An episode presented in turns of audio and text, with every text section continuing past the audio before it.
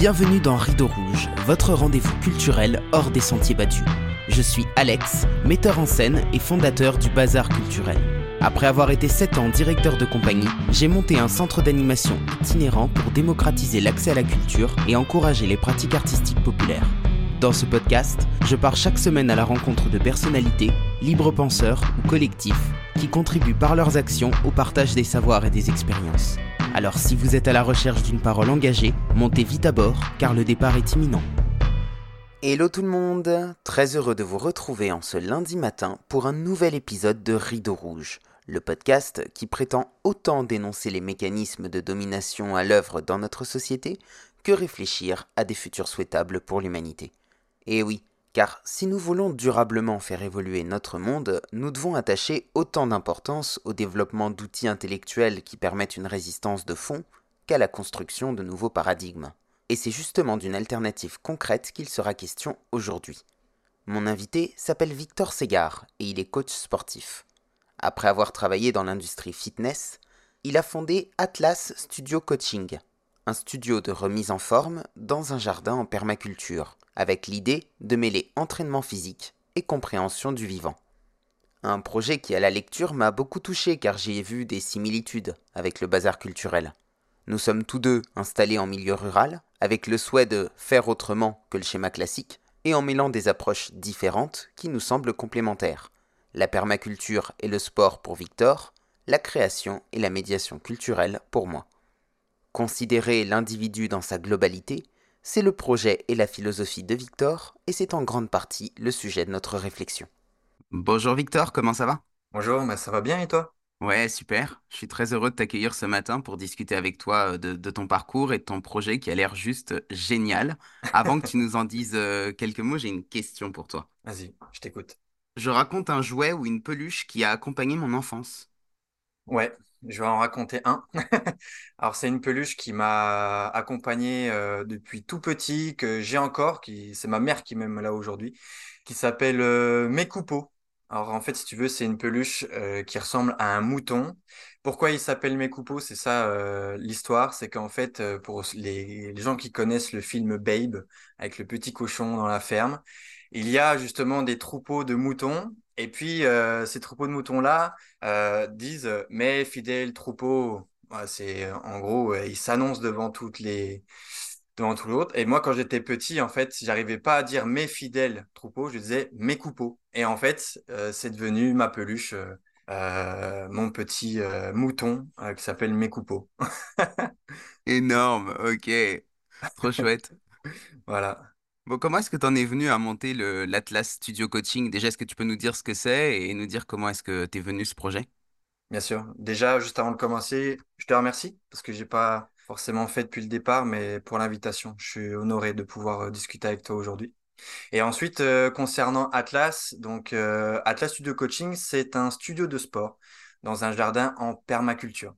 C'est-à-dire qu'on va vraiment allier la, méthode physique, le mouvement, qui est, moi, on va dire, ma spécialité, mon art, euh, où je vais accompagner les gens à justement mieux se connaître, mieux exprimer leur potentiel à travers le mouvement. Mais c'est grâce, en fait, à, ce mouvement-là et à ce corps qu'on essaye de renforcer, de, de s'assouplir, euh, tout un tas de qualités physiques qu'on peut avoir que l'on peut ensuite s'exprimer dans son environnement. Et moi, euh, le terme d'environnement me parle beaucoup depuis tout petit.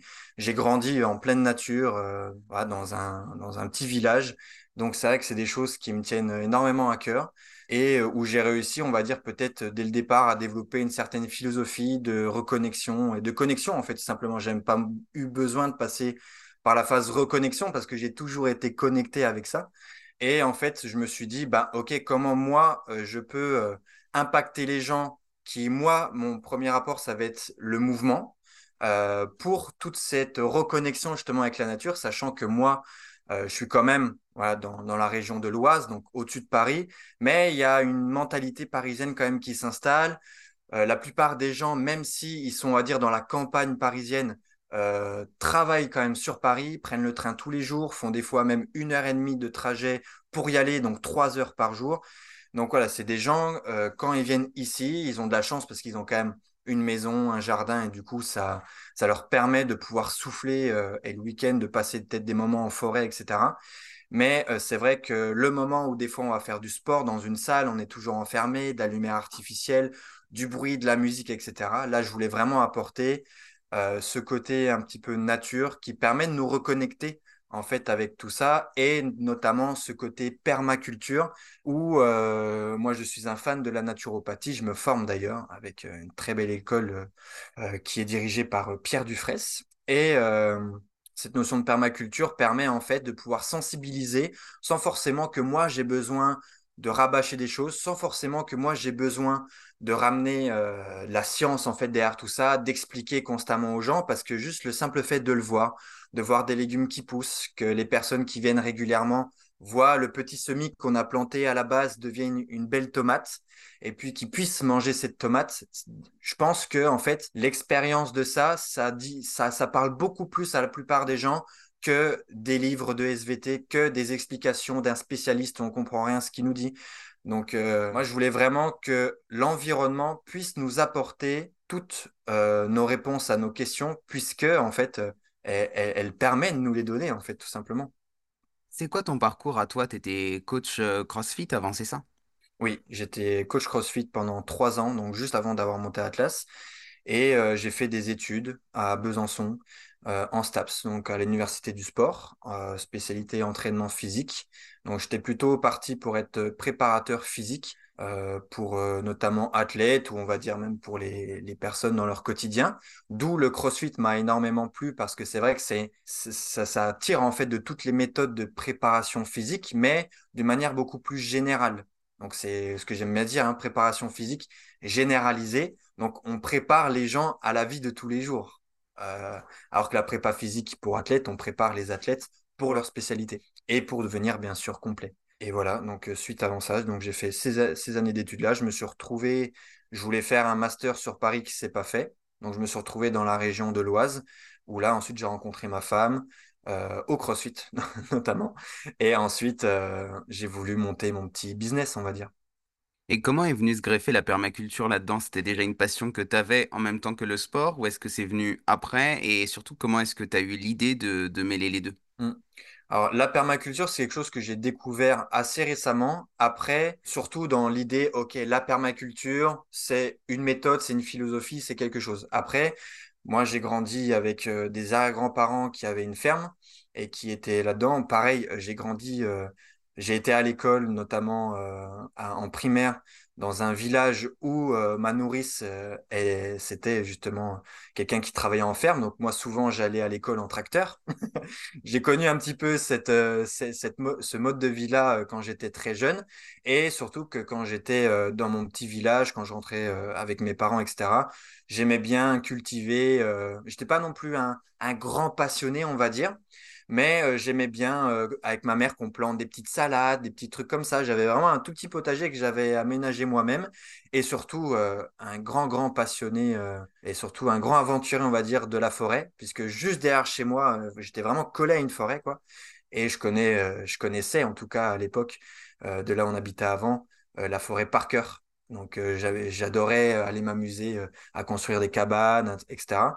Donc c'est vrai que déjà juste simplement pour la nature, c'est quelque chose qui m'a plu. Et pour le côté permaculture, c'est arrivé, je pense, comme beaucoup de gens, pas forcément sur ce sujet-là, mais comme plein de sujets, pendant le Covid, en fait, tout simplement, où euh, on a eu ce temps de se poser et se dire ben, ce qu'on voulait vraiment dans notre vie, ce qu'on voulait vraiment avoir. Donc, ce qui m'a amené du coup derrière à, changer de travail, donc à, partir du CrossFit pour pouvoir créer ma propre euh, philosophie surtout. Moi, j'aime bien dire ma philosophie et le côté permaculture parce que en fait, euh, à la base, je suis quelqu'un qui était en surpoids quand j'étais adolescent, avec deux parents qui ont été quand même euh, assez euh, grèvement malades, et qui, je me suis toujours dit pourquoi? Déjà, moi, je me suis dit, je peux rien faire. Je me suis senti un petit peu nul de pas pouvoir les aider. Mais en même temps, voilà, en tant qu'enfant, je savais pas, j'avais pas les connaissances, etc. Et c'est vrai que toute cette frustration, j'ai pu la transformer, on va dire, en une force où j'avais envie de comprendre les choses. Donc, euh, je me suis renseigné un petit peu, puis on m'a dit, bah, bah faut, que tu fasses du sport, etc. Parce que c'est vrai que je partais un petit peu en vrille. Et euh, du coup, à travers le sport, j'ai découvert une passion. La passion bien sûr du bien-être, de prendre soin de moi. Et derrière, une fois, c'est un, engrenage en fait. Le cercle vicieux se transforme en cercle vertueux. Et ensuite, du mouvement, j'en suis arrivé à, OK, mais si je, si je bouge mieux, si euh, je me renforce, si je me muscle, etc., est-ce qu'il ne faut pas que je fasse aussi attention à autre chose? Et du coup, après, il y a l'alimentation qui est arrivée, le sommeil, donc toutes ces notions euh, holistiques euh, qui peuvent arriver, la respiration. Donc c'est vrai que moi, le, terme holistique me parle énormément, et notamment euh, l'alimentation, où je me suis d'abord intéressé par combien de grammes il faut mettre de telle ou telle chose. Euh, je m'en souviens avec mon meilleur ami qui était avec moi en STAPS, on allait faire nos courses chez Lidl et puis on regardait le filet de poulet, etc. On mangeait bien à l'époque quand même, mais on n'était pas forcément concentré encore, on n'avait pas encore la maturité euh, de l'éthique et puis de la qualité des aliments, mais c'est un chemin et c'est normal. Donc, je suis arrivé petit à petit à me dire, OK, après, je vais essayer de consommer bio, après, je vais essayer de consommer tel ou tel aliment, euh, de tel ou tel producteur, etc. Jusqu'à ce que je rencontre euh, bah, des producteurs, justement, qui avaient une ferme pédagogique en, permaculture, qui habitent à 800 mètres de chez moi, qui m'ont initié et m'ont appris la permaculture, qui a fait énormément sens pour moi, donc ce côté euh, laisser faire la nature parce que elle peut s'auto-réguler et que nous on est juste voilà là pour euh, pour ajuster par rapport à ce dont on a besoin, par rapport aussi à ce que l'autre a besoin. Euh, peut-être tel ou tel insecte ou tel ou tel animal ou tel ou tel légume. Nous, on, on a un peu les, les chefs d'orchestre de tout ça, mais voilà, ça n'empêche pas que la nature est quand même hyper bien faite pour ça. Et, euh, et puis ça, ça, a fait sens vraiment cette notion, ben, laisser les choses au repos, laisser les choses tranquilles. Et c'est des choses que m'ont appris la permaculture que je transmets même sur euh, le sport, parce que le sport, on est toujours sur cette notion de performance. Si j'ai pas transpiré, si j'ai pas fait euh, telle performance, si j'ai pas soulevé tant de poids, bah, je suis nul, ou je suis pas capable, ou je suis pas comme les autres, ou etc. Non, essayez de J'aime bien mêler les deux, bien entendu. Hein. je pense qu'il faut faire, tout ça. Mais ce côté, OK, prends du temps pour toi, sois à l'écoute. Compte pas tes répétitions, compte pas le temps que tu vas mettre. Juste explore. Et je trouve que la permaculture m'a permis vraiment de créer une maturité par rapport à ça sur l'exploration des choses, sur observer aussi les choses. Parce que la permaculture, c'est vraiment regarder comment la nature fonctionne. Euh, et non pas, euh, bah, il y a un problème, je mets un truc instantané, comme ça on règle le problème et c'est fini. Laisse voir le problème, d'où en vient la cause, euh, qu'est-ce qui s'exprime derrière ce problème, parce que tu vas voir peut-être que le problème il va s'arranger tout seul, peut-être que le problème il va pas s'arranger parce que tu additionnes en mettant quelque chose en plus, une nouvelle recette détox, plus d'exercices de renforcement parce que j'ai mal à l'épaule, plus de ça, mais parce qu'en fait justement tu soustrais parce que tu enlèves peut-être un peu de pression, tu enlèves un peu de stress et que tu laisses le temps à ton corps pour se reposer et puis lui, il va te redire merci. Et la nature, c'est exactement pareil. Et à travers, en fait, l'environnement que je crée chez Atlas, j'ai envie que les gens arrivent à, comprendre cette philosophie-là et euh, surtout à l'incarner. Je pense que c'est encore même plus important. Et pour ça, ils vont toujours passer, en tout cas avec moi, par la phase expérimentation même si je suis euh, quelqu'un qui adore euh, comprendre les choses, du coup les lire, que les gens m'expliquent, peut-être même des fois avec des mots un peu compliqués, ce que les gens vont pas vouloir forcément euh, faire, mais simplement de mettre les gens sous forme d'expérience, sous forme de jeu, sous forme de plein de choses, en leur disant, OK, teste et ressens. Est-ce que ça fait sens pour toi? Oui, non. Elle a le droit, si c'est pas le cas.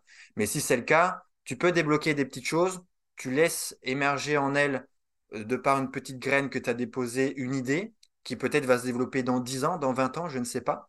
Mais voilà, c'est un peu cette philosophie-là et cette idée euh, que, que, que, que j'essaye en tout cas d'inculquer, de prôner euh, chez Atlas c'est une belle, euh, c'est une belle philosophie et c'est une belle vision du sport, mais qui est presque à contre-courant en fait de celle qu'on a dans, dans la société actuelle.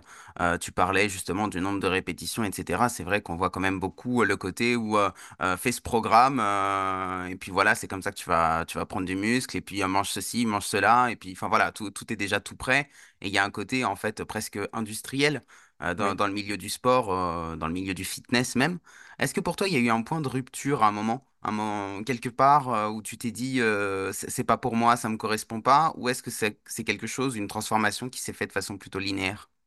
Euh, un peu de tout, je dirais, pour le coup.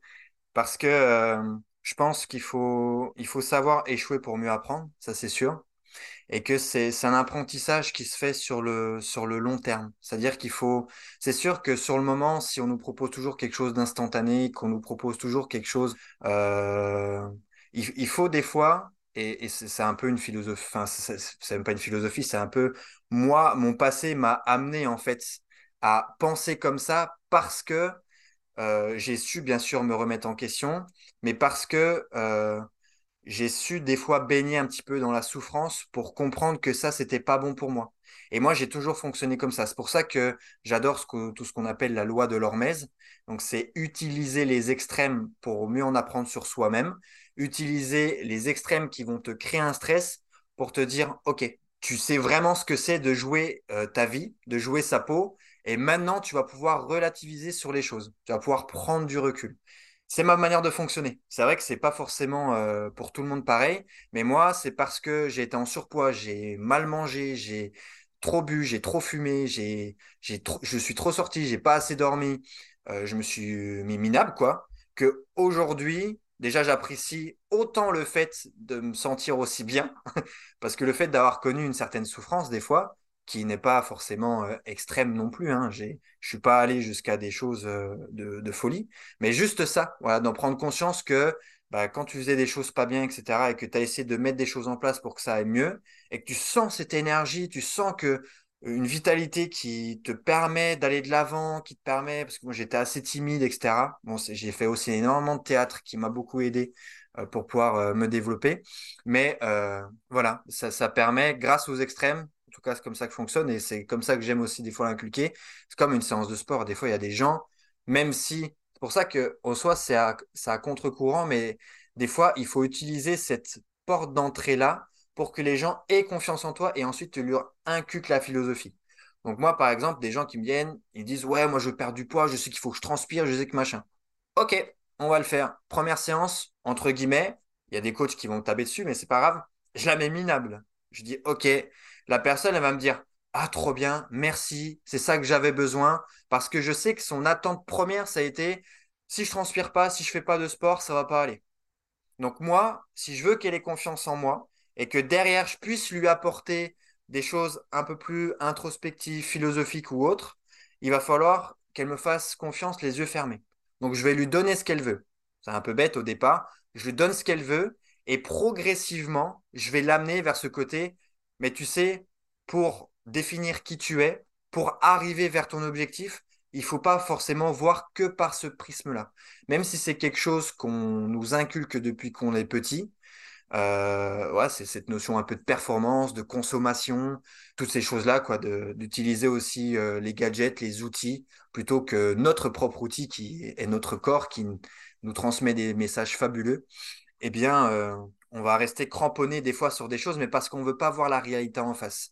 Et ça, faut vraiment, euh, c'est toute une pédagogie, hein, c'est aussi toute une analyse, c'est laisser le temps à la personne pour qu'elle arrive progressivement. C'est ce que font beaucoup les psychologues. hein. Les psychologues, euh, moi je m'en souviens, j'ai discuté avec une personne il n'y a pas longtemps qui avait fait un suivi psy pendant 4 ou 6 ans, je sais plus trop, et qui me disait, euh, je m'en souviens, enfin je m'en souviens pas, mais deuxième séance, elle m'a posé une question j'avais répondu euh, complètement à côté. Trois ans, quatre ans après, j'ai répondu à la même question. C'est ce qui m'a permis, cette question-là, de résoudre mon problème. Et la psy lui a dit, tu sais, à la deuxième séance, je t'ai posé exactement la même question. Donc ça veut dire qu'il a fallu tout ce chemin-là pour se rendre compte que cette question, c'était la plus importante.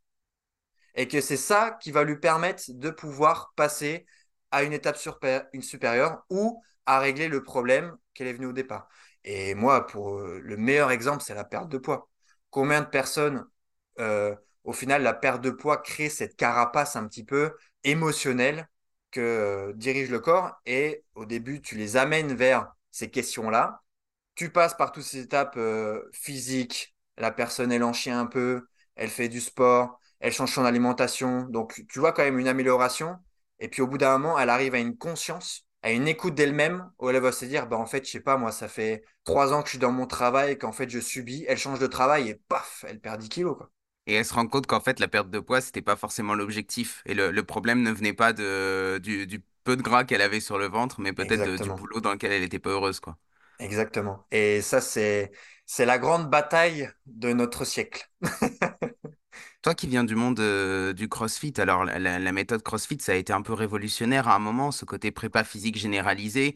Euh, Enfin, moi, je, je- je le pratique aussi, tu vois, et quand je suis arrivé là-dedans, c'était euh, c'était vraiment dans, dans l'optique de me dire, mais c'est génial, en fait, cette, euh, cette méthode qui permet de, de mêler plein d'approches différentes et de... Enfin, voilà, il y avait un côté, pour le coup, que je trouvais un peu holistique. Et puis, euh, au fur et à mesure du temps, c'est pas que j'ai déchanté, mais déjà, bah, tu te rends compte que CrossFit, c'est une entreprise, c'est une marque que derrière, il y a une volonté de faire du business, de faire beaucoup de chiffres d'affaires, y compris sur le dos des propriétaires de, de box. Euh, qu'à côté de ça, en fait, euh, bah, allier performance et longévité, c'est compliqué. En fait, je t'avoue que moi, j'en suis presque euh, au stade où, je me dis que bah, des athlètes qui durent longtemps, tout en étant performants, bah, il n'y en a pas tant que ça. Et je trouve qu'en fait, c'est un petit peu une idée reçue de, nous faire croire que performance et longévité sont, sont deux alliés. Est-ce que tu as fait le même constat ou pas? Bien sûr. Surtout euh, en France. Surtout, surtout en France. Euh, déjà, même si CrossFit, entre guillemets, reste un, comme tu l'as dit, un business, voire même à la base plutôt une méthodologie d'entraînement et une philosophie d'entraînement, euh, comme toute bonne chose, c'est toujours, entre guillemets, racheté ou vu pour faire du business. Ça, tu pourras jamais changer ça. Et une fois que tu l'acceptes, ça va beaucoup mieux. Mais c'est vrai que c'est beaucoup de questions que je me suis posées aussi. Euh, mais ce côté aussi où justement dans le CrossFit, on va réussir à pouvoir mélanger un petit peu toutes ces activités-là. Et en France, pour moi, justement, et c'est là où ça a pris une bonne tournure, à mon sens, après c'est ma façon de voir les choses, euh, c'est que CrossFit, euh, aujourd'hui, sélectionne encore plus. C'est-à-dire qu'il a augmenté ses tarifs. Alors oui, on peut avoir toutes ces notions business, etc. Mais c'est parce qu'en fait, ils se sont aussi rendus compte qu'il y avait un petit peu tous les coachs du coin qui pouvaient se permettre de s'appeler CrossFit et de faire n'importe quoi. Et du coup, on se retrouve plus avec des animateurs CrossFit qu'avec des coachs sportifs et des coachs CrossFit. Et surtout, justement, dans l'animation, on va être plutôt sur ce côté, allez, on fait 5 squats, on fait ci, on fait chic, on fait chac. Et ils vont pas, euh, derrière, vraiment exprimer euh, leur propre expérience, leur propre euh, philosophie. Moi, c'est vrai que la philosophie, c'est quelque chose qui est très ancré en moi. C'est avant, par exemple, d'apprendre quelque chose, comment, dans quelles conditions tu te mets pour apprendre ces choses-là. Et pour moi, le CrossFit, c'est pareil. Avant d'ouvrir une salle de CrossFit, quelle est ton intention? Quel est ton but? Quelle est ta manière, en fait, d'amener le CrossFit? Parce que euh, dans une salle à une autre, on peut vraiment avoir euh, une philosophie différente. Des personnes qui vont dire, bah ici, si tu viens, moi, c'est pour des personnes qui font de la compétition CrossFit, et du coup, je vais t'amener à ce que tu sois plus performant et avoir cette humilité de dire, sache que moi, je entraîne pour euh, des performances de haut niveau, donc c'est des sacrifices, donc c'est des fois sacrifier sa longévité, donc c'est euh, savoir en fait ce, ce genre de choses. Et c'est pas euh, de prendre les choses à demi-mesure et dire ouais, bah viens, tu verras, c'est cool, on adapte tout, et tout, etc. Je pense que plus tu es clair sur ce que tu es capable d'apporter, plus euh, déjà aussi tu rassures la personne qui est en face de toi. Et tu n'as pas peur aussi de renvoyer les gens vers ce qu'on appelle, parce que moi j'ai horreur de ce mot, la concurrence. Non, c'est juste que ton objectif n'est pas le même, donc va euh, dans une autre salle. Et du coup, CrossFit euh, santé, où les personnes disent, bah, OK, ici, tu vas venir, c'est une philosophie, on aime bien partager, donc c'est beaucoup axé sur la communauté, la santé, l'entraide, donc tout ce côté performance, on le met un peu de côté, ça veut pas dire qu'on va pas des fois pousser Jacqueline à essayer de, de soulever un, un peu lourd au deadlift, mais, euh, mais c'est vrai que peut-être ça manque un petit peu de réflexion, de remise en question, d'introspection sur la réelle philosophie que j'ai envie d'apporter à mon entreprise, à cette vision que j'ai envie d'apporter du CrossFit. Et je connais beaucoup de gens quand même qui se battent pour rendre le CrossFit un peu comme à l'image d'Atlas, quelque chose où il euh, faut arrêter de, croire que justement tu vas arriver là-bas, ça va être la guerre, on va soulever des pneus, on va monter sur des cordes. Non, c'est c'est pour ça qu'il y a eu toutes euh, ces polémiques en, Amérique avec euh, le créateur de CrossFit, où euh, lui, il a dit non, non, les gars, on arrête euh, votre côté compétition avec Dave Castro qui montrait euh, Froning, Fraser. Alors, c'est très bien, ça permet de créer un sport. Ça permet vraiment de créer un sport, de, un, sport spectacle, si on veut, parce que quand on va là-bas, on regarde des gladiateurs, quoi, en train de, de soulever de la fonte et, de faire des trucs de ouf. Et lui, il a voulu revenir, dire, OK, j'adore cette image-là, mais en fait, aujourd'hui, c'est trop l'image qu'on a du CrossFit. Et surtout en France. En France, on a souvent, dans le fitness, 10 ans de retard. Donc, euh, quand on a vu les CrossFit Games, bah, tout le monde a voulu s'entraîner pour faire les CrossFit Games. Et là, euh, on a eu plein de blessures, on a eu plein de trucs. Et du coup, on s'est mis à dos tous les kinés, tous les ostéos, tous les chiros qui disent Ouais, mais le crossfit, ça vous pète les articulations. Mais parce que nous aussi, euh, bah, j'aime pas dire les coachs, mais les honneurs, donc ceux qui dirigent les salles, les, boîtes de crossfit, ben, se doivent de dire le crossfit, c'est pas forcément fait que pour la compétition, sauf si moi, mon pôle, il est centré compétition. Mm. Et surtout, je trouve aussi, même si ça, ça, amène ce côté communautaire, on s'entraide, c'est-à-dire qu'une personne de 80 ans peut s'entraîner avec quelqu'un de 22 ans, l'homme de 22 ans peut soulever une barre à 200 kg et Jacqueline une barre à 60. Ok, c'est super. Euh, mais euh, c'est vrai que ce côté holistique, pour moi, n'est pas, même si je pense que le, CrossFit peut être une énorme porte d'entrée pour, euh, amener ce côté holistique, mais pas encore assez. Euh, on ne parle pas encore, ils sont un peu tombés justement dans le, le business du fitness où euh, on vend des barres protéinées, on vend des trucs comme ça, euh, et alors qu'à la base, le CrossFit est, fait pour revenir à des choses essentielles, des mouvements fonctionnels, des mouvements naturels, des mouvements où c'est bon pour la santé. C'est-à-dire que quand tu sors d'une salle de CrossFit, tu devrais ressortir à 100% quasiment dans tous les cas. Après, comme j'ai dit tout à l'heure, il faut des erreurs pour apprendre mais avec plus d'énergie, avec plus de vitalité. Tu devrais pas t'inscrire dans une salle de crossfit et que six mois après, tu as mal au dos et que tu as encore plus mal à l'épaule qu'avant. Ou tu te pètes une épaule, ouais. Ou tu te pètes une épaule euh, à vouloir faire des clippings comme tout le monde. Non. Euh, et, après, euh, bon, bah voilà, après, c'est, je pense, c'est, comme je t'ai dit, c'est une très belle bande d'entrée pour amener d'autres méthodes holistiques comme les bains froids, la respiration, etc. Et c'est vrai qu'on est en train malgré le fait que euh, c'est vraiment une, je répète encore une fois, mais une très belle porte d'entrée, en train de restreindre ça comme un sport, plutôt que comme une méthode globale, générale, qui permet de te préparer physiquement et mentalement à la vie de tous les jours. Et du coup, trop centré sur ce côté mouvement, sport, et pas sur des fois le reste. Moi, j'ai un petit peu l'impression qu'en fait, dans le sport, il s'est passé la même chose que, que dans la culture, si tu veux. C'est-à-dire qu'il euh, y a eu un moment euh, au sortir de, de, la Seconde Guerre mondiale où on s'est dit que bah, l'émancipation des personnes, ça passait par la culture, mais ça passait aussi par le sport. Et à un moment, ça a vrillé. Alors, dans le cas de la culture, il y a eu la création du ministère de la Culture. Et d'un côté, du coup, les artistes professionnels, euh, les, les grands artistes, les grandes vedettes, etc.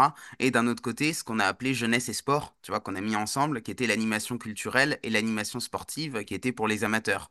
Et dans hmm. le sport, j'ai l'impression qu'on a vu le même phénomène avec d'un côté une branche qui s'est professionnalisée, avec du coup des athlètes de haut niveau, etc., qu'on allait valoriser, tu vois. Enfin là, on est sur une année de JO, euh, on n'a jamais autant parlé de sport, etc. Enfin, il y a un truc, il y a toute une, euh, une effervescence autour de ça. Et d'un autre côté, bah, les éducateurs sportifs qui vont faire du sport avec euh, justement Tati Jacqueline qui a 80 ans et mmh qui, qui, a du mal, qui a, mal au dos et qui a, qui a du mal à, à s'asseoir ou je sais pas, tu vois. Et en fait, j'ai l'impression que la promesse de CrossFit, en tout cas telle qu'elle est devenue aujourd'hui, euh, malgré une superbe image au départ, et ben, c'est un peu de dire euh, bah, tu vois, c'est un peu le, slogan, hein, Forging Elite, euh, Elite Human ou Elite Fitness, je sais plus en fonction, euh, en fonction des, des, slogans, tu vois, mais il y a ce côté où en fait on va forger les élites, des, des, humains d'élite, des sportifs d'élite, et du coup il y a un truc où en fait on, on promet à n'importe qui en fait qui va pouvoir devenir un athlète de haut niveau, plutôt que de lui dire c'est vachement bien de faire du sport, mais fais-le à ton échelle, à ton mmh. niveau, et tu vas peut-être développer le meilleur potentiel pour toi,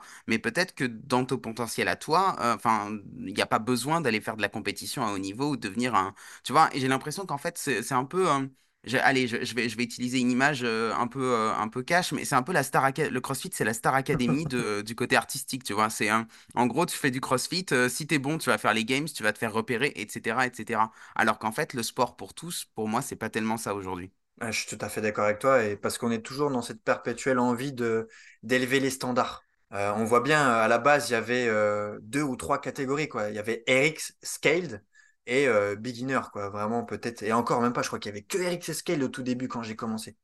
Et maintenant, on a avec des élites, RX intermédiaires, Euh, donc c'est bien parce qu'on essaie de varier les niveaux et qu'il y a quand même ce côté dans le CrossFit où euh, voilà, si tu es en scale, t'es pas, euh, t'es pas vu comme quelqu'un de nul. Mais ça, on dit souvent le CrossFit, ouais, c'est génial pour ça. Mais en vrai, ça a été comme ça un peu dans tous les sports. Quand on voit les différents grades au judo, quand on voit, et par exemple, les arts martiaux, c'est une très belle discipline qui, pour le coup, je trouve, amène une philosophie qui est incroyable par rapport peut-être au, CrossFit. Euh, mais il y a, y a, ce côté aussi un peu américain. Je pense que le monde est en train, de toute façon, de s'américaniser et de euh, vouloir la plus grosse voiture, le plus gros physique, les plus grosses performances. Euh, et parce qu'on veut ressembler à l'élite. On veut être le plus riche, on veut être euh, le plus musclé, le plus beau, avoir le plus de femmes, avoir le plus d'argent. Euh, je pense que c'est aussi beaucoup les réseaux sociaux qui nous amènent à vouloir tout ça parce que euh, voilà, on voit les choses, on scrolle toute la journée, on a l'impression que tout le monde a une vie incroyable et derrière, soit ça amène des gens qui ont encore plus peur et qui du coup baissent encore plus le standard parce que derrière ils ont leur narration interne qui disent ah bah regarde tout le monde tout ce qu'ils font là-dedans moi, se dire que je suis nul, je vais pas y arriver. Du coup, bah, tu te laisses aller, tu fais n'importe quoi. Et puis, peut-être que des fois, parce que j'essaie toujours, moi, je suis quelqu'un de très optimiste. Je me dis, dans, dans toute mauvaise chose, il y a quand même peut-être une bonne chose à retirer. Et que peut-être que des fois, bah quelqu'un qui a vraiment envie de faire les games, qui a vraiment envie de se dépasser, qui a vraiment envie de devenir riche, qui a vraiment envie d'avoir euh, quelque chose, un physique ou un truc comme ça, bah, il va peut-être s'inspirer des meilleurs. Il va peut-être se dire, donc, je pense que c'est aussi une question de mindset, de mentalité, d'éducation aussi. Comment euh, toi, ton passé t'a arrivé à t'a amené à penser comme ça et qui, du coup, quand tu vois une réussite, après, il faudrait redéfinir ce que c'est la réussite, bien entendu, bah, tu te dis, euh, bah, moi aussi, j'ai envie de tendre vers la mienne, qui lui est peut-être d'avoir la plus grosse baraque, la meilleure machin. Moi, ça va être plutôt de vouloir être euh, l'humain le plus complet possible, euh, le plus bienveillant possible. Ça peut être, on peut jouer sur tout hein, euh, quand on pense à ça. Et euh, ça amène de toute façon tout, hein, une séparation entre deux extrêmes, entre ceux qui veulent trop, ceux qui veulent pas assez.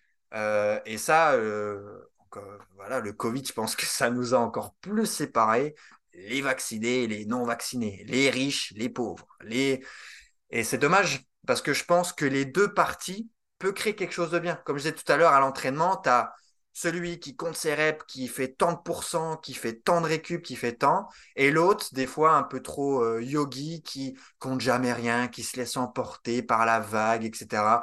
Les deux sont hyper pertinents et bons à prendre. C'est comme les gens qui font du carnivore et les gens véganes. C'est comme les machins. Et en fait, s'ils arrivaient tous d'aboyer chacun de leur camp, là, et qu'ils essaient de se dire, venez les gars, on fait ça, on vit dans un monde euh, nouveau. c'est, le parallèle, euh, Pardon, le parallèle que tu faisais avec l'art martial, je le trouve super intéressant et très pertinent euh, dans le sens où effectivement euh, le sport, la discipline physique, c'est avant tout quelque chose de philosophique et on en revient à ce qu'on disait au début. Et tu disais que toi, c'était très important pour toi la philosophie dans ton projet. Et en fait, dans ce qu'on est en train de dire là, j'ai l'impression que même, tu vois, dans une entreprise comme CrossFit, on a pris cet exemple, mais je tape pas du tout dessus hein, parce que bah, je hein, j'en fais, etc. Mais euh, c'est juste un, exemple parce que c'est très connu. On pourrait parler d'Irox maintenant qui est très à la mode, c'est la même chose. Hein. Mais mais ce que je voulais dire, c'est que derrière ça, il y a aussi une philosophie. C'est juste que la philosophie, en fait, bah, ça va être, comme tu l'as dit, de nous faire ressembler à des élites. C'est-à-dire que plutôt que de chercher à contrer un pouvoir en place parce que euh, on est dans un système qui ne va pas nous convenir, et eh ben en fait, on va nous apprendre à avoir envie de leur ressembler. Et ça, c'est terrible, mmh. tu vois, parce qu'en fait, derrière, il y a quand même une idéologie. C'est juste que cette idéologie, elle est mal identifiée par les pratiquants. Donc, en fait, peut-être que notre rôle, euh, que ce soit dans l'art, dans le sport ou dans une quelconque discipline, et eh ben, ce serait d'abord peut-être de faire prendre aux gens, euh, prendre conscience aux gens, pardon, du fait que euh, quand ils vont dans un endroit, quand ils fréquentent une personne, quand ils sont accompagnés par un coach, etc., il y a toujours forcément une idéologie derrière et qu'il faut identifier cette idéologie parce que sinon on va tourner dans une direction dans laquelle tu n'as pas envie d'aller. Est-ce que, euh, est-ce que ça te parle ça? Ah bien sûr. Donc comme quoi c'est aussi on peut on peut décrier et puis critiquer peut-être des fois les, les, les, les personnes qui entreprennent pour faire ces, choses-là et se dire oui, mais du coup, il y a plein de salles de CrossFit qui font pas les choses comme il faut, machin, etc. Mais c'est toi. Et, c'est exactement les mêmes euh, questions qu'on peut se poser pour l'environnement et l'écologie. C'est plus les choix de, de, toutes les personnes de leur quotidien qui vont déterminer le mode de consommation. C'est pas on a beau euh, on a beau critiquer Nestlé, euh, les grosses entreprises euh, pharmaceutiques ou autres dire etc. Mais c'est parce qu'on consomme de cette manière-là que eux réussissent. Donc c'est à nous aussi de se remettre en question, de dire ok le CrossFit c'est ça, comment euh, lui, il perçoit le crossfit et est-ce que je vais rester chez lui? Parce que si tout le monde avait cette remise en question-là et qui disait, bah non, en fait, ça fait pas sens. Lui, en fait, il veut juste nous péter des épaules, il crie comme un barbare et ça n'a aucun sens. Bah, si nous, derrière, et c'est pas facile, hein, parce que ça amène à ce côté, se poser des questions, des fois, euh, bah voilà, peut-être qu'on dort pas bien, peut-être que ça nous ramène vers des traumatismes passés, vers qui l'on est réellement, c'est dur. Et il y a des gens, euh, je, comprends, je peux comprendre qu'on se met un bouclier, une carapace pour se dire non, non, non. Déjà, je survis, c'est déjà pas mal, donc laisse-moi dans mon truc. Ouais, mais si tu veux entreprendre ta vie, si tu veux euh, aller vers ce que toi tu penses être le mieux pour ce monde, pour cette vie, vas-y, euh, pose-toi ces questions-là et le courage de dire, bah, ok, toi, qu'est-ce que tu fais? Ah, ben, ok, bah, ça a l'air d'être nul, ben, je vais pas venir chez toi. Donc, c'est parce qu'on adhère à ça. Et puis, je, suis désolé de dire ça et je veux vraiment que personne se sente enfoncé pour ça, mais il y a des business qui sont centrés pour, euh, des fois, pour les pigeons. C'est-à-dire, tiens, je te sème des graines, prends-les, c'est vendeur, c'est etc. Mais parce que on consomme comme ça, sans se poser la question. Parce que on est dans notre bulle, dans notre but, un peu ce métro boulot dodo, euh, je pense à rien, et puis j'y vais. Et c'est pour ça que aussi bien d'essayer d'amener vers ce côté euh, d'être quelqu'un de complet grâce au CrossFit, par exemple, d'être bon en gym, dans haltérophilie, être musclé, être souple, être mobile, qui te vend tout ça. Comme aujourd'hui le MMA dans les arts martiaux, là on est en train d'arriver à ce que le MMA nous amène comme le CrossFit, qui mélange plusieurs petites choses. Mais pourquoi, par exemple, le judo, on arrive à avoir des personnes aussi euh, avec cette introspection qui, après, il y a de tout, hein, bien entendu, il n'y a pas forcément que des bonnes personnes au judo, mais vers cette philosophie vers ce truc, c'est parce que ça reste un art, ça reste une discipline que l'on a expérimenté toute sa vie. On a été ancré par le judo et du coup, on amène ça. Et du coup, euh, je trouve que peut-être que pour que la philosophie change dans des sports qui demandent d'être aussi complets, c'est parce que on ne s'est pas assez euh, concentré sur aussi toutes les disciplines que nous amène ça. C'est pour ça que moi, je suis très friand de, au CrossFit d'avoir un coach gym, un coach altéro, un coach endurance. Parce que le coach qui fait de l'endurance pendant 20 ans va t'amener vers cette philosophie? Alors qu'aujourd'hui, c'est un espèce de vomi qu'on met là, une espèce de bouillie de tout. Et parce qu'on n'a pas compris le, chemin, en fait, qui nous a amené à la destination et qui nous permet de dire, bah voilà, moi je sais que parce que ça fait 20 ans que je le vis, euh, je t'amène vers cette euh, introspection en même temps que cette pratique. Je t'amène vers cette théorie et cette pratique parce que les deux vont de pair. Et euh, parce que je pense qu'on n'a pas aussi bien euh, essayé de ressentir la profondeur des choses, on arrive aujourd'hui à l'émergence d'une boîte multifonctionnelle qui est géniale, hein, mais qui, parce que on a pensé comprendre les principes de chaque, nous amène vers ce côté, bah, en fait, tant qu'on l'a pas vécu, tant qu'on l'a pas euh, euh, bossé, euh, on n'arrivera pas à, transmettre d'une aussi bonne manière en fait les choses. Et, je pense que pour les MMA, c'est quelque chose qui va arriver aussi très très vite. On va se retrouver avec des clubs où la philosophie judo, karaté, boxe thaïlandaise vont disparaître. Mais c'est ça qui, crée en fait aussi le, pouvoir de, ces disciplines-là. Même l'histoire de cette discipline-là. Donc pour moi, c'est des choses, euh, c'est l'une des choses fondamentales et essentielles qu'il faudrait revoir, je pense, dans ces pratiques qui mélangent tout un tas de pratiques c'est hyper intéressant parce qu'en plus, ça permet vraiment à la personne aussi, euh, je veux dire aux pratiquants, euh, de bah, d'aller euh, plus facilement vers ce, vers quoi il est attiré. Tu vois, si tu as un coach qui est plus altéro ou un coach qui est plus endurance, bah, naturellement, en fait, ça va te permettre de voir aussi ce qui, toi, te convient et ce que tu as envie d'expérimenter aussi dans, ta vie à toi. Donc ça, c'est hyper intéressant. Moi, mes études m'ont énormément aidé pour ça, parce que trois ans en STAPS, même si j'ai pas du coup, comme je l'ai dit, aller chercher peut-être cette subtilité que peut avoir un spécialiste ou un expert dans sa discipline, mais j'ai eu quand même le privilège pendant trois ans, pendant mon année de licence, de faire des sports spécifiques un par un. C'est-à-dire que pendant un an, on faisait de la gym avec un prof de gym qui nous expliquait euh, comment fonctionnait la gym, quoi, avec ses critères, sa rigueur, etc. Après, on avait du judo. Après, on avait chic, on avait tchak. Et euh, je m'en souviens à l'époque, moi, mon, sport, c'était vraiment la musculation. Et euh, je m'entraînais avec des mecs qui se pétaient les muscles, quoi. On arrivait, on bouffait de la fonte, ils avaient la mâchoire carrée comme ça, puis on y allait, quoi. C'était bon, quoi.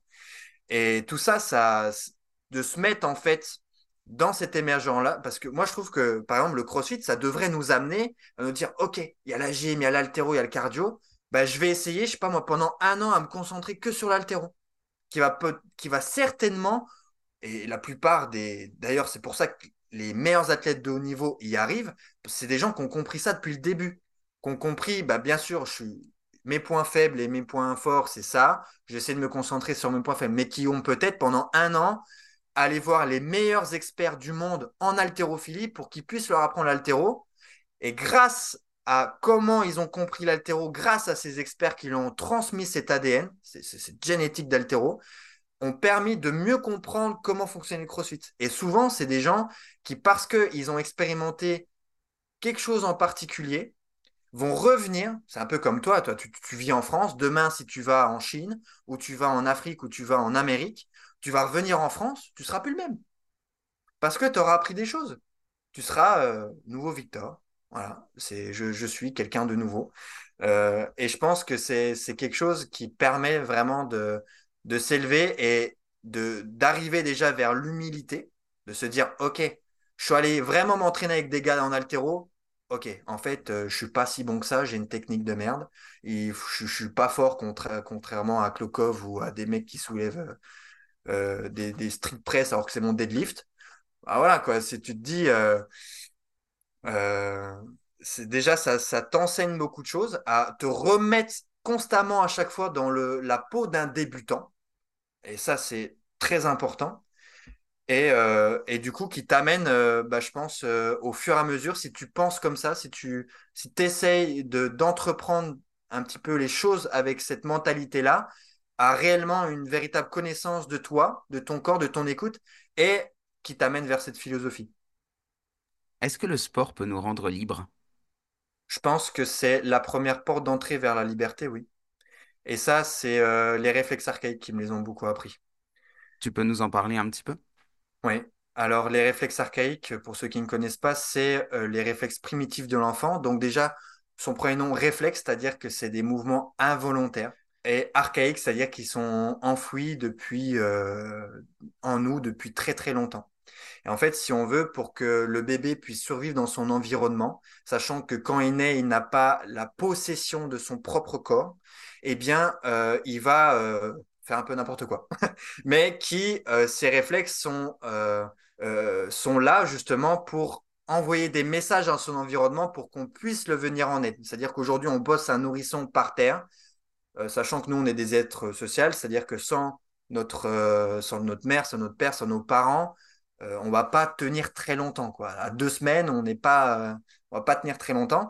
Donc derrière, on va mettre des mécanismes en place pour pouvoir euh, dire bah, à l'aide, j'ai besoin de toi, j'ai besoin de manger, j'ai besoin de dormir, etc. Et donc, du coup, euh, ces réflexes archaïques vont venir progressivement avec le développement de l'enfant parce qu'il va avoir cette sécurité, parce qu'il va avoir sa mère qui va lui donner le sein, qui va être là pour le réconforter, qui va être là pour prendre soin de lui, euh, va pouvoir se développer tranquillement pour laisser place à des réflexes de vie, c'est-à-dire des réflexes volontaires. Maintenant, que euh, on m'a donné cette sécurité, on m'a donné cette vitalité par les aliments qu'on me donne, par cet amour qu'on me donne, je vais pouvoir maintenant prendre la pomme par terre et la manger. Et donc ça, ça nous amène justement à enlever cette notion de survie pour la vie. Maintenant que j'ai le pouvoir de faire les choses, ben, je peux me le permettre. Et, les réflexes archaïques, c'est quelque chose qu'on peut tester aujourd'hui et que j'adore tester sur les gens pour savoir si justement ils sont pas dans ce mode survie-là, s'ils sont pas en train de, survivre dans leur environnement, alors qu'on est quand même aujourd'hui dans une société où il n'y a pas le même stress que dans les temps anciens, si tu veux. C'est-à-dire que on sait que demain va pas y avoir potentiellement hein, un tigre en ouvrant la porte derrière la porte. Il ne va pas euh, y avoir telle ou telle chose. Mais parce que on est dans un mode de vie euh, qui va à 100 à l'heure, qui nous, en plus, on fonctionne beaucoup avec ce qu'il y a là-dedans, donc les réseaux sociaux, les trucs, les tchaks, on prend jamais le temps de se poser, etc. Bah, le corps, il est comme ça. Il dit, oh en fait, c'est hyper stressant. Donc, on est même limite encore plus stressé qu'avant. Et du coup, ça nous amène beaucoup à, on va, ça va ressurgir beaucoup ces réflexes qui, euh, lui, parce qu'il se sent pas en sécurité, va permettre de le faire. Et du coup, pourquoi je dis ça par rapport à la question que tu me poses, c'est que justement, c'est de par le mouvement que l'on va pouvoir intégrer ces réflexes archaïques-là dès le plus jeune âge. C'est parce qu'on se met à quatre pattes, c'est parce qu'on rampe par terre, c'est parce qu'on touche des choses avec, euh, avec notre corps, avec notre système tactile, c'est parce qu'on entend, c'est parce que l'on voit. Donc plus on développe ces capacités sensorielles, parce que on, explore notre environnement, que l'on va pouvoir euh, avoir une meilleure, un meilleur mental, une meilleure gestion émotionnelle. Euh, tout ça est lié. Et pour moi, le corps, c'est la première porte d'entrée parce que c'est un peu la, la première porte d'intelligence c'est par le corps que va s'exprimer aussi toutes les autres choses. Mieux tu vas bouger, mieux tu vas pouvoir explorer ton environnement, donc mieux tu vas pouvoir euh, aller, mieux tu vas pouvoir être. Et c'est ça qui va nous amener vers la porte du langage, vers la, porte de la, compréhension, la porte de la logique, la porte de l'expression, euh, du partage, de la communauté, de l'amour. Euh, voilà, savoir faire un câlin à quelqu'un pour créer cet amour-là, c'est quand même mieux que d'envoyer un SMS pour dire je t'aime quoi. Donc euh, c'est tout un tas de choses où je pense que le mouvement et l'exploration, parce que c'est ça en fait le mouvement, c'est l'exploration vers son environnement.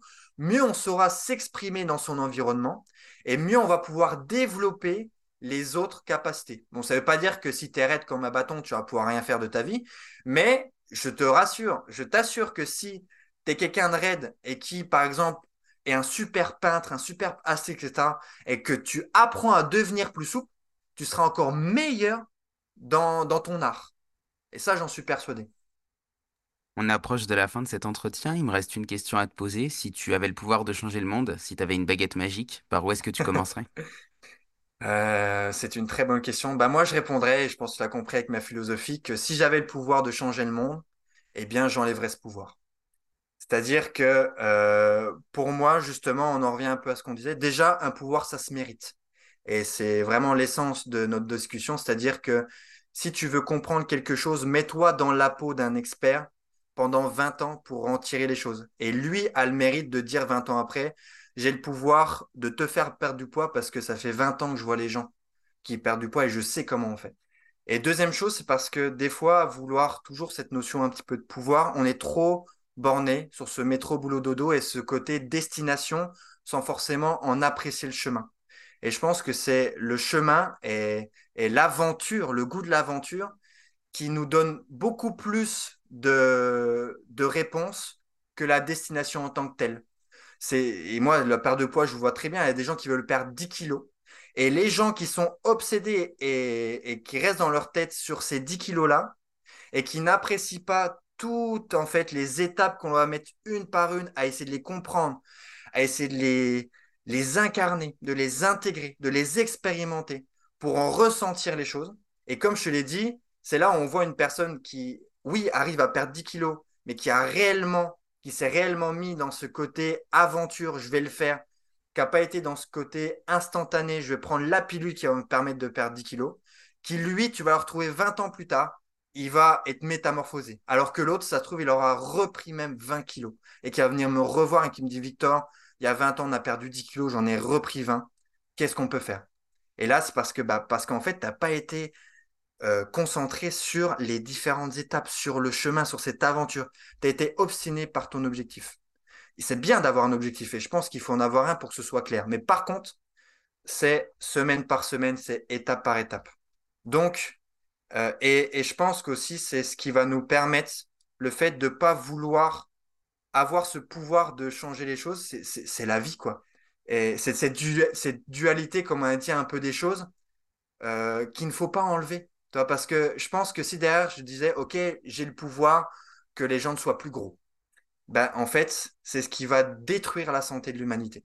Parce que c'est parce qu'il y a des gens gros, parce qu'il y a des gens en mauvaise santé, parce qu'il y a des gens qui font attention à rien, que nous, aujourd'hui, on a envie de faire attention aux choses. Parce qu'on les voit. Et peut-être parce qu'on l'a ressenti aussi.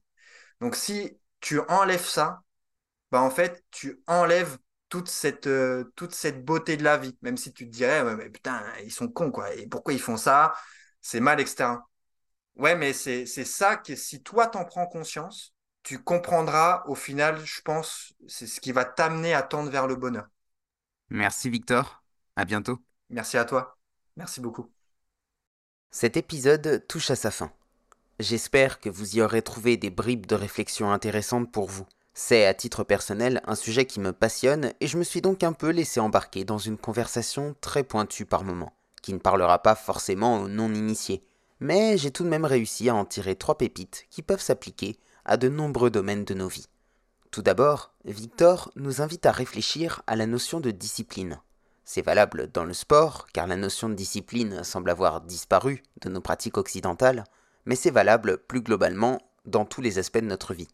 La discipline, c'est cette philosophie que l'on retrouve dans les arts martiaux et qui nous pousse à apprécier le processus plutôt qu'à rechercher le résultat. C'est ce qui nous permet de sortir de ce tout tout de suite prôné par notre société de consommation. Peut-on vraiment apprécier le résultat d'une expérience si l'on n'a pas vécu cette expérience? Si ce sont nos expériences de vie qui nous forgent, et vous savez que j'en suis intimement convaincu, une personne qui ne développe que des expériences de surface ne pourra a fortiori développer qu'une pensée de surface. Remettre de la discipline dans nos pratiques, c'est nous exercer à retrouver de la profondeur, à entrer en introspection, à travailler sur les causes profondes qui nous poussent en avant. Pour reprendre l'exemple du sport, on peut commencer par se demander à quoi il sert. À nous rendre plus belles, plus beaux, plus désirables, ou bien à nous préparer physiquement et mentalement à notre vie de tous les jours. Ensuite, dans la nature, tous les éléments du vivant fonctionnent en harmonie les uns avec les autres. Rien n'est jamais trop, tout s'équilibre parfaitement.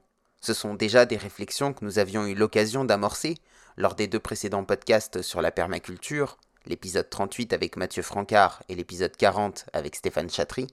Mais ce qui est intéressant dans ce cas précis, c'est que Victor utilise l'observation du fonctionnement de la nature pour inciter ses pratiquants à réfléchir sur eux-mêmes. Quel est l'impact de mon environnement sur qui je suis? Si je bouge mieux, si je renforce mon corps, ne dois-je pas faire attention à autre chose? À noter qu'il intègre même ces principes de permaculture dans son coaching en laissant les personnes cheminer par elles-mêmes. Il serait intéressant, à l'instar de ce que disait Mathieu Francard, de mettre en application ces préceptes dans différents aspects de notre vie, car n'oublions pas que le mouvement est, EST, la vie. Mouvement, vie, diversité, ouverture, démocratie sont des termes synonymes, tout comme stagnation, mort, repli sur soi, dictature fonctionnent ensemble. Enfin, sur un aspect plus politique, Victor nous rappelle de toujours nous questionner sur nos intentions, les autres, mais également celles des personnes que nous faisons entrer dans nos vies que ce soit à titre personnel ou professionnel. Si nous reprenons l'exemple du sport, nous ne serons pas accompagnés de la même façon par des coachs qui ont un objectif de santé que par ceux qui ont un objectif de performance ou de business. Mettre au clair son intention et celle des autres permet de ne pas se faire influencer par des idéologies qui seraient contraires à nos valeurs. Car derrière chacune de nos actions, derrière chaque chose que nous consommons, il y a toujours une idéologie.